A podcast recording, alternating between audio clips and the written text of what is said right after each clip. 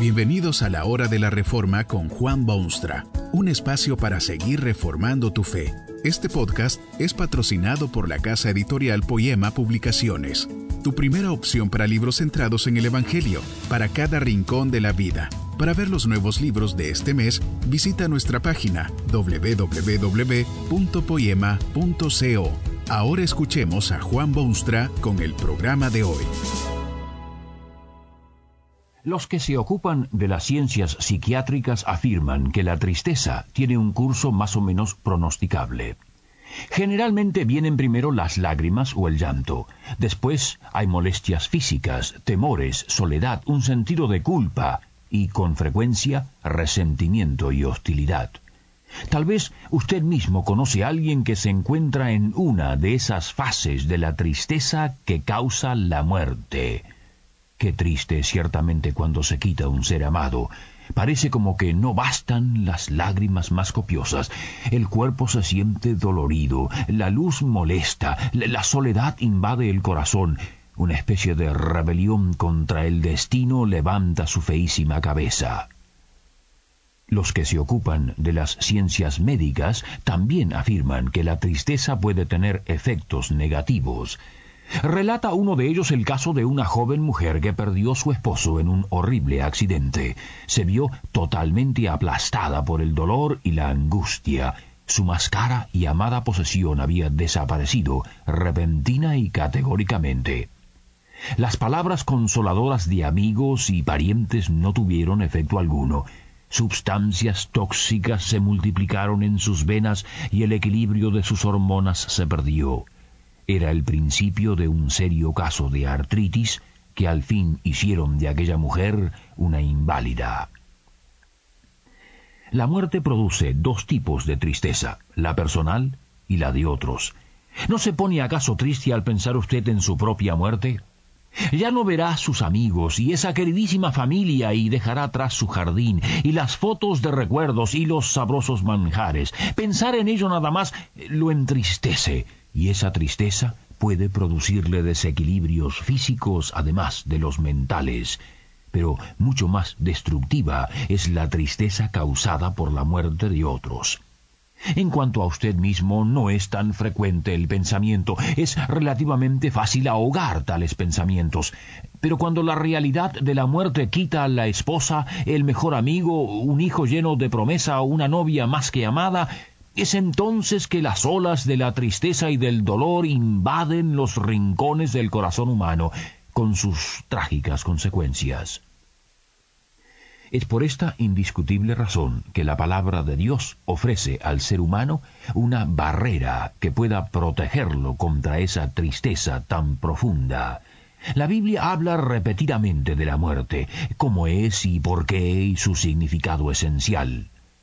Allí está el augusto apóstol Pablo, por ejemplo. Este hombre, entre sus muchas virtudes, poseía un sentido extraordinario de la muerte, un sentido que debería ser también el suyo.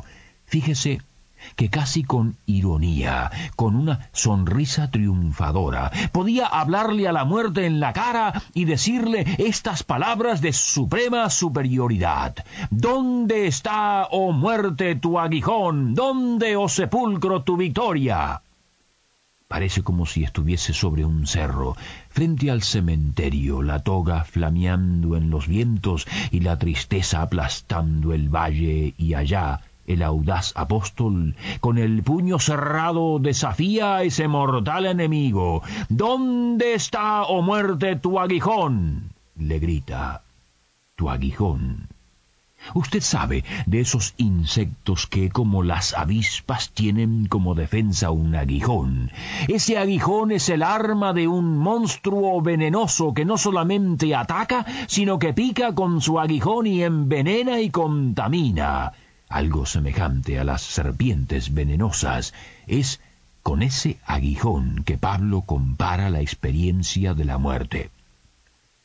Esto quiere decir que no solamente toma la vida, sino que además la envenena con sus jugos nocivos y destructivos, de modo que al caer víctima de ese aguijón, al morir, envenena y contamina además lo que hay del otro lado de la muerte. Esto no debe quitarse del cuadro porque refleja la realidad humana. La muerte es ciertamente desagradable, es veneno que mata, y quien está esclavizado por ella es víctima del terror sin gozo y la desesperación de su alma. Pero morir como experiencia no es lo peor. Lo peor viene después de la muerte, después de haber muerto y después de que lo pongan a uno en la fría tumba y lo tapen con la tierra de Dios. La experiencia de la muerte no es otra cosa que el dintel de la puerta que conduce a la muerte como estado o condición. Después de la experiencia usted llega al valle de las sombras de muerte, a los castillos y fortalezas de la muerte. Es allí donde el terror y el miedo se apoderan de uno, ininterrumpidamente consciente de que tendrá que esperar allí edad tras edad, hasta que regrese en las nubes del cielo el Hijo de Dios y todo sea sacudido.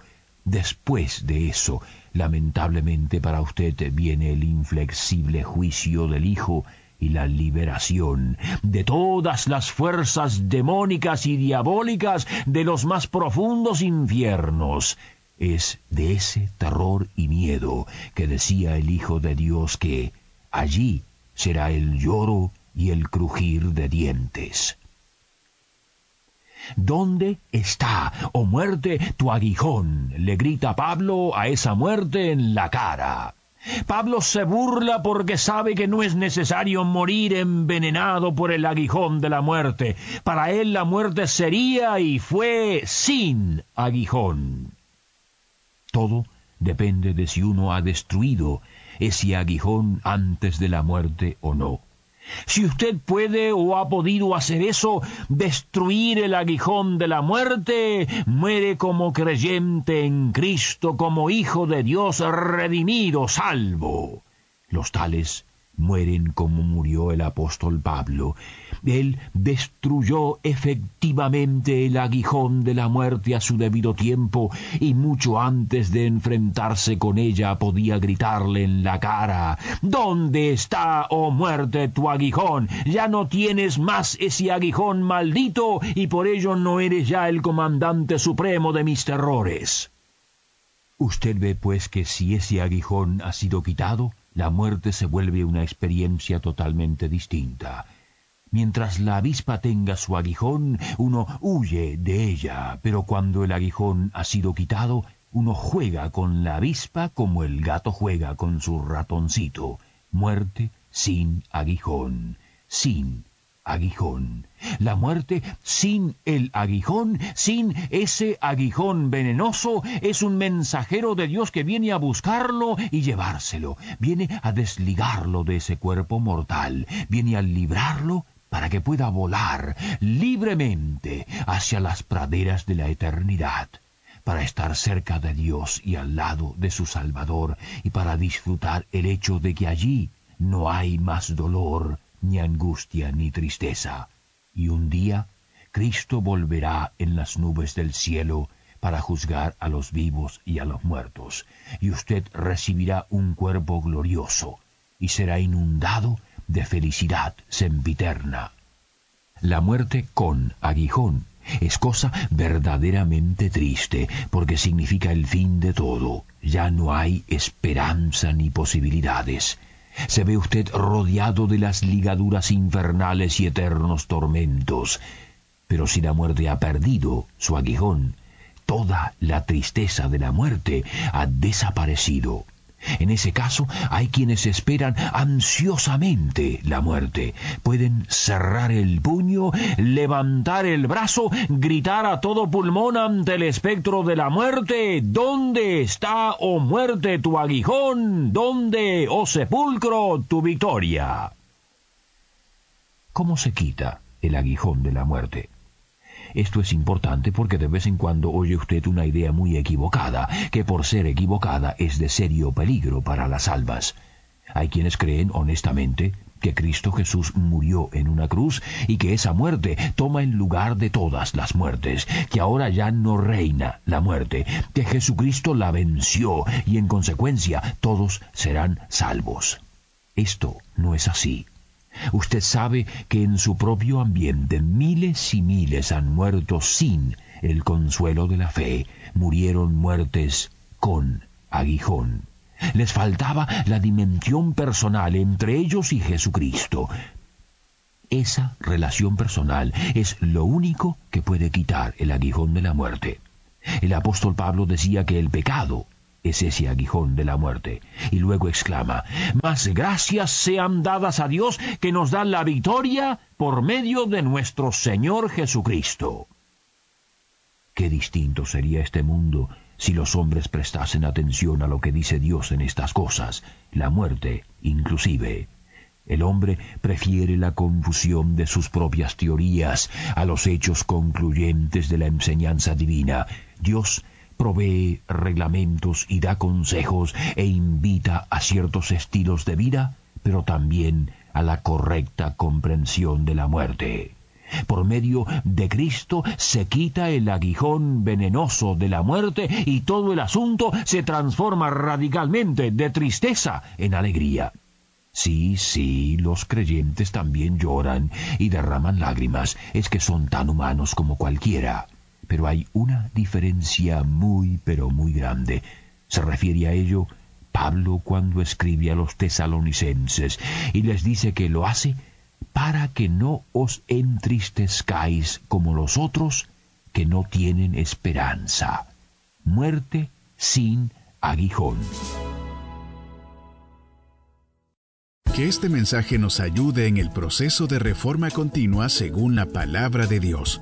Si quieres profundizar en la exposición bíblica, puedes buscar más recursos en www.poema.co. Allí encontrarás libros que te ayuden a entender la palabra de Dios y aplicarla a tu vida. Poema, el Evangelio para cada rincón de la vida.